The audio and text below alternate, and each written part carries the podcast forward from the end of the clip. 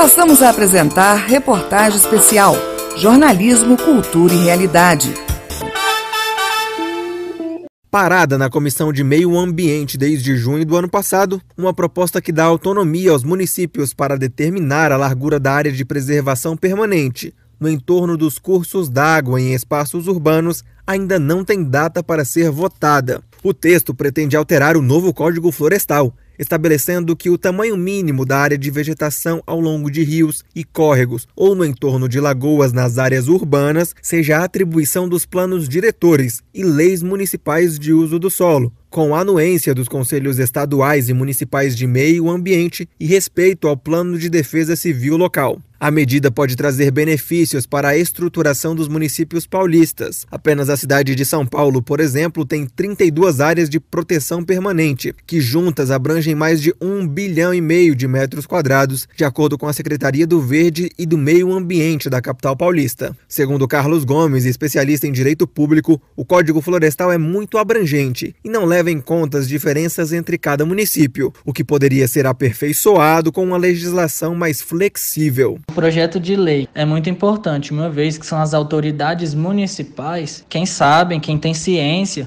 das demandas daquele município, de como eles devem balancear o crescimento urbano com a preservação ambiental. Atualmente, a legislação impõe as mesmas regras para a manutenção da vegetação nativa de áreas de preservação permanente, tanto em áreas rurais quanto em espaços urbanos. No entendimento da autoria do projeto de lei, a definição não leva em conta as particularidades de cada município, o que seria um obstáculo para o desenvolvimento das cidades. Quem é favorável à aprovação do projeto defende que cada gestão municipal conhece melhor o seu tipo de solo regime de chuvas, grau de ocupação, tendência de urbanização e outros fatores para definir a cobertura mais adequada das áreas de preservação associadas aos córregos, lagoas e rios nas cidades. Hoje a regra é uniforme de norte a sul do país. Para Gomes, uma maior flexibilidade na delimitação das APPs deve vir acompanhada de fiscalização para que os gestores não se excedam. É preciso que, aprovado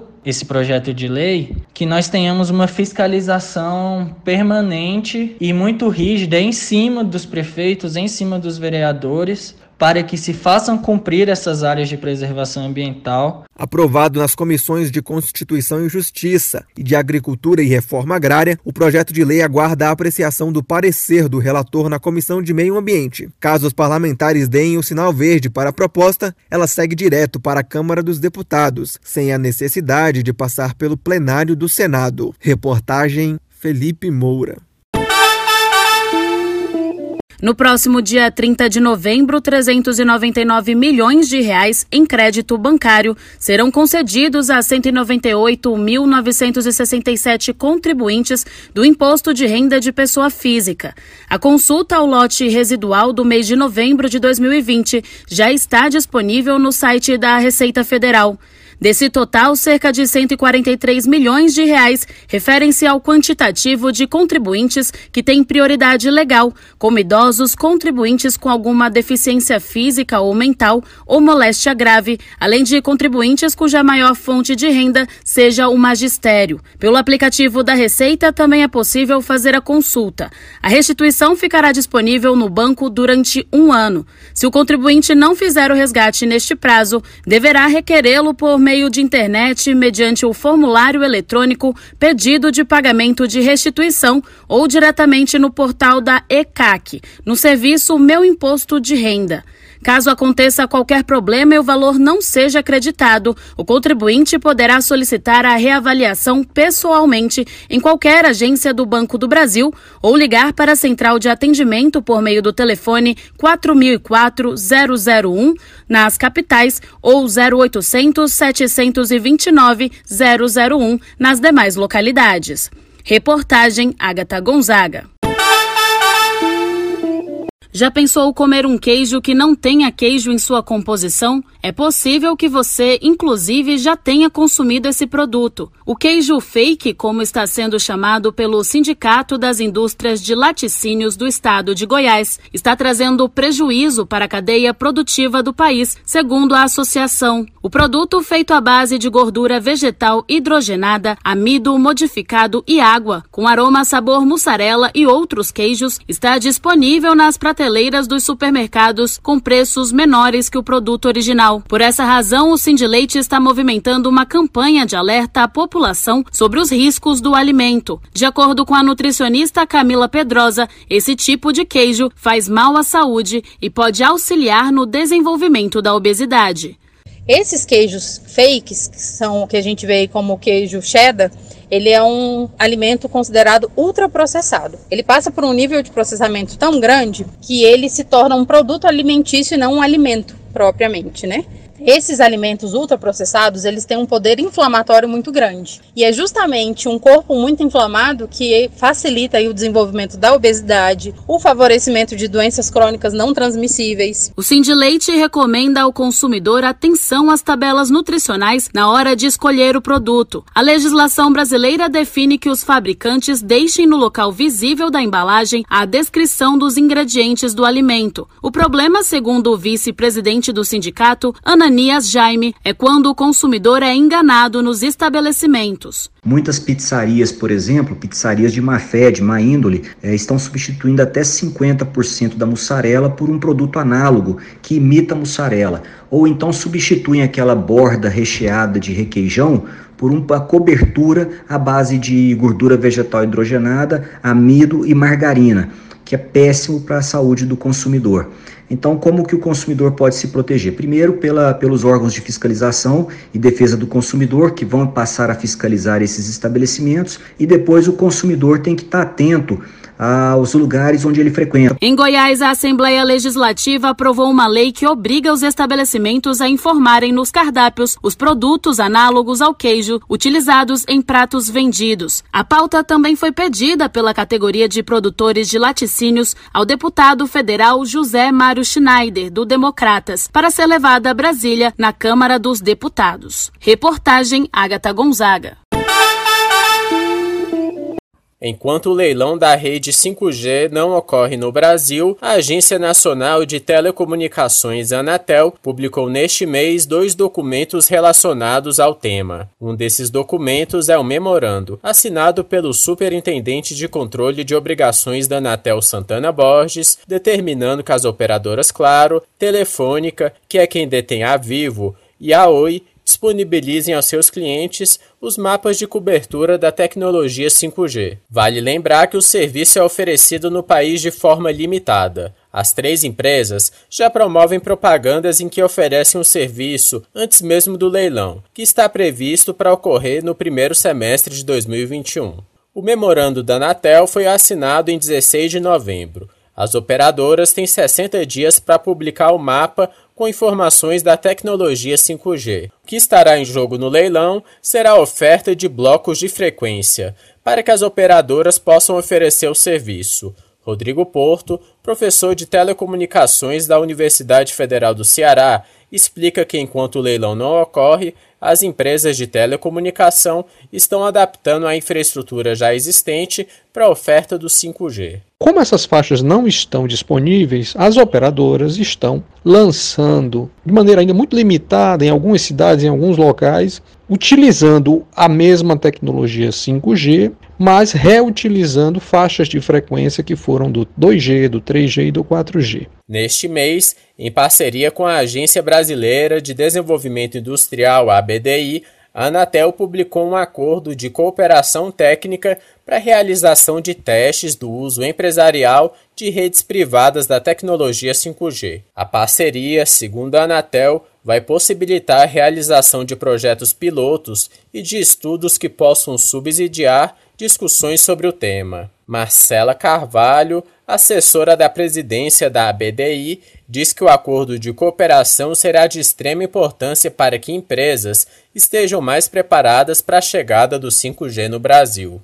Se por um lado os resultados serão encaminhados à Anatel para auxiliar no processo de regulamentação, por outro, o setor produtivo nacional terá também acesso a informações importantes com relação a custo-benefício, custos de adoção dessas redes privativas, de, de adoção e implementação de redes privativas. O 5G, ou quinta geração da telefonia móvel, permite uma maior velocidade de internet. Entre outras vantagens, a tecnologia possibilita um maior consumo de vídeos e músicas em tempo real e uma maior transferência de arquivos. Especialistas em tecnologia afirmam que o 5G vai permitir o crescimento da chamada internet das coisas, em que equipamentos, como televisores e até mesmo refrigeradores, possam ser controlados através de smartphones ou de outros dispositivos. A Anatel afirma que não possui nenhum levantamento sobre localidades que já recebem o serviço 5G. Reportagem Paulo Oliveira. Os consórcios públicos têm ganhado cada dia mais força nos debates a respeito de questões metropolitanas, com cuidados e manutenção da vida social a partir de uma reorganização em conjunto com outros entes federativos. Na prática, isso quer dizer que dois municípios ou mais podem compartilhar benefícios em comum e trocar experiências sobre como combater um problema semelhante, por meio de um modelo de governança das políticas de desenvolvimento regional. De acordo com dados da Confederação Nacional dos Municípios, a CNM, atualmente o Brasil possui 488 consórcios em vigência, sendo a maior parte na região Sudeste, com 211 e Sul com 150, bem à frente do Nordeste com 67, do Centro-Oeste com 50 e o Norte com apenas 10. Para Edgar Brandão, que é secretário executivo do Consórcio Intermunicipal do Grande ABC, na região metropolitana de São Paulo e uma das entidades mais antigas do país neste segmento, a forma dos municípios conquistarem uma evolução mais rápida, com gestão mais efetiva dos recursos públicos, é algo que está voltado a ações que passam dos limites de território, se tornando ações mais sociais entre a população de cidades diferentes. Os municípios, na realidade, como eles têm a participação direta dos prefeitos, eles repassam recursos, é um percentual das receitas é, líquidas dos municípios para o consórcio e até uma situação bastante é, social, que eu digo, porque você tem municípios de grande porte, como São Bernardo do Campo, uma receita alta, e tem municípios de pequeno porte, como o Rio Grande da Serra, que tem menos de 50 mil habitantes. Ele é social porque todos os projetos são desenvolvidos de uma forma única, é tomado de forma democrática, os grupos de trabalho eles trabalham em qualquer segmento que você possa imaginar. A ideia de que arranjos entre municípios possam ser formas de melhorar e qualificar a infraestrutura das cidades e tornar serviços públicos mais eficientes foi defendida por um estudo recente do governo federal, que tem como um dos parceiros a Confederação Nacional dos Municípios. É o que explica a consultora de consórcios da CNM, Joane Henrichs. A cooperação entre os entes federativos é uma marca é, destacada na Constituição Federal e a CNM entende muito importante essa cooperação entre os entes, especialmente entre os municípios, que podem conjugar é, questões que são, lhes são comuns, tanto na, nos potenciais a serem desenvolvidos, tanto nos problemas enfrentados. Então, a cooperação ajuda a vencer alguns entraves em questões de recursos financeiros, equipe técnica, é, infraestrutura mesmo que não seja papel exclusivo dos consórcios públicos, a atuação conjunta pode ter impactos positivos em áreas estratégicas para a população, como infraestrutura, segurança pública, saúde, assistência, inclusão social e direitos humanos, educação, cultura, esportes, desenvolvimento regional, desenvolvimento urbano e gestão ambiental. Reportagem Janari Damascena. Aprovada em setembro na Câmara dos Deputados, a nova lei do gás aguarda agora discussão e votação no Senado. O projeto, que segue agora como PL 4476 de 2020, vem com muitas promessas. Uma delas é alavancar investimentos na agropecuária, mais precisamente na produção de fertilizantes. Hoje, segundo dados da Petrobras, o Brasil importa cerca de 80% da substância. Com a lei do gás, a proposta é mudar esse cenário. O senador Luiz Carlos Reins garante que todos os esforços estão voltados para aprovar o quanto antes a proposta, tão importante para diversos setores da sociedade. O setor de fertilizantes é mais importante ainda porque praticamente o Brasil é um grande importador de fertilizantes. Hoje existe já, nós podemos ampliar os potá os fosfatados, nitrogenados e principalmente os fertilizantes potássicos que o Brasil ainda é muito deficitário. Então, para a indústria de fertilizantes, para a indústria em geral, vai baixar bastante. Na opinião do diretor de Eletricidade e Gás da Associação Brasileira dos Comercializadores de Energia e coordenador adjunto do Fórum do Gás, Bernardo Sixu, com a aprovação do PL, vem a abertura de mercado, o que pode ampliar a concorrência e baixar os preços. Sem dúvida nenhuma, a abertura para novos concorrentes é o que vai melhorar o preço para o consumidor final de gás natural. É apenas com maior número de ofertantes e um aumento dessa oferta associado é que permite com que o consumidor encontre melhores condições. Entre 2003 e 2012, segundo a Petrobras, o consumo de fertilizantes passou de cerca de 23 milhões de toneladas para quase 30 milhões, um crescimento de 30% no período. Um dos motivos para a importação maciça de fertilizantes é o alto custo da produção, já que o gás natural, um dos componentes do insumo, representa cerca de 80% do custo do produto. Reportagem Jalila Árabe. Em 2017, o consumo de gás natural no Brasil, como combustível para transportes, foi de quase 5 milhões e meio de metros cúbicos por dia. Segundo dados do BNDES, o uso de gás natural veicular atende principalmente automóveis de passeio, mas também é usado em ônibus e caminhões. A economia com GNV é de cerca de 50% em relação à gasolina e de 30% em relação ao diesel mas o uso ainda não é comum. Para o senador Major Olímpio, a nova lei do gás, aprovada em setembro na Câmara dos Deputados, pode destravar o abastecimento de gás natural para toda a população. Além do que vai permitir a exploração por parceiros eh, privados que naturalmente vão investir, não é atividade filantrópica, logicamente vão ganhar, mas vai gerar uma diminuição muito significativa ao longo do tempo nos custos tendo em vista deslocamentos é, menores, uma logística mais eficiente e, por consequência, o barateamento é, do produto em, em todo o Brasil. Hoje, um dos fatores que limita o uso do gás natural em transportes, por exemplo, é a necessidade de instalar o kit gás no automóvel, já que a fabricação desses veículos no Brasil ainda é inexpressiva por conta do mercado restrito. Segundo o diretor de Eletricidade e Gás da Associação Brasileira dos Comercializadores de Energia e coordenador adjunto do Fórum do Gás, Bernardo Sixu, a aprovação do projeto no Senado vai abrir o mercado e baratear custos e preços para a população. Sem dúvida nenhuma, a abertura para novos concorrentes é o que vai melhorar o preço para o consumidor final de gás natural. É apenas com maior número de ofertantes e um aumento dessa oferta associado é que permite com que o consumidor encontre melhores condições. Em um levantamento feito pela Associação Brasileira de Grandes Consumidores Industriais de Energia e de Consumidores Livres, o gás natural apresenta vantagens em termos de redução na emissão de gases prejudiciais para o meio ambiente se comparado ao diesel. Os dados mostram diminuição de 23% da emissão de CO2, causador do efeito estufa, e de 85% de diminuição do volume de material particulado, principal componente da fumaça preta. O projeto que prevê a nova lei do gás está em tramitação no Senado. Reportagem Jalila Árabe. A quarta edição do Fórum Nacional de Controle, promovido pelo Tribunal de Contas da União, será nos dias 3 e 4 de dezembro. Com o tema Inovação em prol da educação no Brasil, o evento virtual contará com painéis que têm como objetivo integrar as instituições de controle de órgãos de todas as esferas administrativas e da sociedade civil em busca de soluções inovadoras e na disseminação de boas práticas para a administração pública.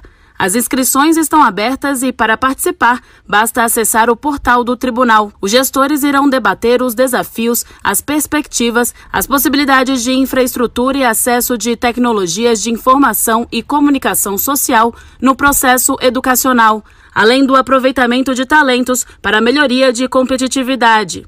Ainda farão parte do encontro online discussões referentes à integração dos órgãos de controle, com foco no projeto Integrar e busca da competitividade por meio da integração entre universidades e empresas. O Fórum Nacional do Controle é um evento gratuito e aberto a todo o público. A transmissão será feita pelo canal do TCU no YouTube.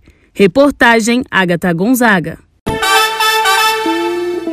A comissão mista do Congresso Nacional, que acompanha as ações do governo federal no enfrentamento à pandemia da Covid-19, aprovou a realização de uma audiência pública com o ministro da Saúde, Eduardo Pazuello. Os parlamentares querem ouvir o titular da pasta sobre os testes do coronavírus que estão prestes a perder a validade e sobre eventuais compras de vacinas contra a doença pelo governo. Os integrantes da comissão querem saber, por exemplo, informações sobre a inclusão do produto no Programa Nacional de Imunizações. Ainda não há data marcada para que Pazuello trate sobre esses temas no colegiado. No entanto, o ministro já estava com uma reunião marcada na comissão para 7 de dezembro, para discutir os gastos do governo na pandemia. Reportagem Paulo Oliveira. O Ministério da Saúde lançou nesta terça-feira campanha de combate ao mosquito Aedes aegypti, transmissor da dengue, zika e chikungunya. A estratégia é conscientizar a população sobre os perigos do inseto e motivar os brasileiros para o combate aos criadouros. A campanha atua em duas frentes. Na primeira, alerta sobre a importância de as pessoas cuidarem dos locais que podem acumular água. Na segunda, informa os sintomas e sobre o tratamento para as doenças causadas pelo mosquito. A ação será veiculada na TV, no rádio e na internet. De acordo com as autoridades em saúde, é possível realizar uma varredura em casa em menos de 15 minutos, fazendo a limpeza necessária para evitar a proliferação do mosquito. Para isso é necessário eliminar os recipientes com água parada. Este ano já foram registrados mais de 970 mil casos de dengue em todo o país. Ao todo, 528 pessoas morreram por causa da doença. Ainda segundo a pasta, mais de 78 mil brasileiros tiveram chikungunya, com 25 óbitos, e pouco mais de 6 mil tiveram zika. Reportagem Felipe Moura. O Índice Nacional de Produtos ao Consumidor Amplo 15, o IPCA 15, subiu 0,81% em novembro. De acordo com o IBGE, foi a maior variação do índice para o penúltimo mês do ano desde 2015, quando o percentual ficou em 0,85%. No acumulado do ano, o IPCA 15 acumula alta de 3,13%. Todos os grupos de produtos e serviços pesquisados pelo IBGE tiveram alta em novembro, com destaque para os segmentos de alimentação e bebidas e de transportes. Já os grupos artigos de residência e habitação apresentaram resultados próximos aos de outubro. No cenário regional, todas as regiões pesquisadas apresentaram variação positiva, o menor resultado foi observado na região metropolitana de Recife, 0,31%, principalmente por conta da queda no preço da gasolina. Já a maior variação foi constatada em Goiânia, onde a alta de 3,25% no preço da gasolina foi a principal causa pelo resultado observado em novembro. Reportagem Tiago Marcolini. O projeto da nova Lei de Recuperação Judicial e Falência deve ir à votação no Senado nesta quarta-feira, dia 25 de novembro, após acordo anunciado pelo ministro da Economia Paulo Guedes. A proposta prevê medidas como a facilitação de obtenção de empréstimos por empresas em recuperação judicial, descontos e prazos maiores para parcelamento de dívidas com a União e mais celeridade na decretação de falências. A expectativa é de que os senadores adicionem mudanças pontuais por emenda de redação, mas mantenham o mérito do texto aprovado na Câmara dos Deputados. O Senado deve ainda reescrever um artigo que autoriza a inclusão de produtores rurais na legislação de recuperação judicial. De acordo com o ministro Paulo Guedes, a lei vai ajudar a recuperar empresas afetadas pela crise sanitária desde o início do ano. Para Guedes, será possível a retomada do crescimento sustentável com base em investimentos. Reportagem Tiago Marcolini. O Instituto Nacional do Seguro Social, INSS, vai passar a fazer o pagamento das diferenças em relação às antecipações do benefício por incapacidade temporária, o antigo auxílio-doença, concedidos até 31 de outubro deste ano. Os segurados devem começar a receber o dinheiro em dezembro. No total, cerca de 600 mil segurados vão passar por análise nos processos e poderão ter acesso aos valores referentes à revisão.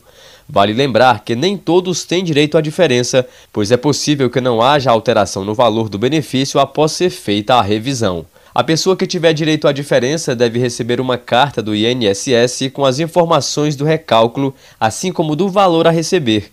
Além disso, o beneficiário pode consultar se tem direito à diferença pelo canal Meu INSS, tanto no site como no aplicativo, ou ainda pelo telefone 135. O pagamento será feito em conta corrente para os beneficiários que recebem nesta modalidade, direto no caixa do banco ou por meio de saque com cartão magnético. Reportagem Marquesan Araújo. As rodovias paulistas registraram mais de 28 mil acidentes em 2020 e essa estimativa aponta que a cada 10 acidentes com mortes, entre janeiro e outubro, envolveram motocicletas. Esses dados são da concessionária CCR Autoban, que contempla as rodovias que compõem o sistema Anhanguera Bandeirantes.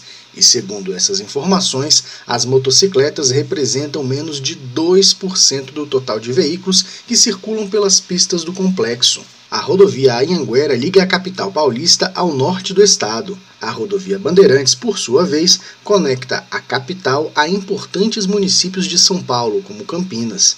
De acordo com o levantamento do Infociga São Paulo, um banco de dados que reúne informações da Polícia Civil, da Polícia Militar e da Polícia Rodoviária Federal, as rodovias paulistas concentram 20% dos acidentes com vítimas. Reportagem Janari Damascena. Você acompanhou Reportagem Especial.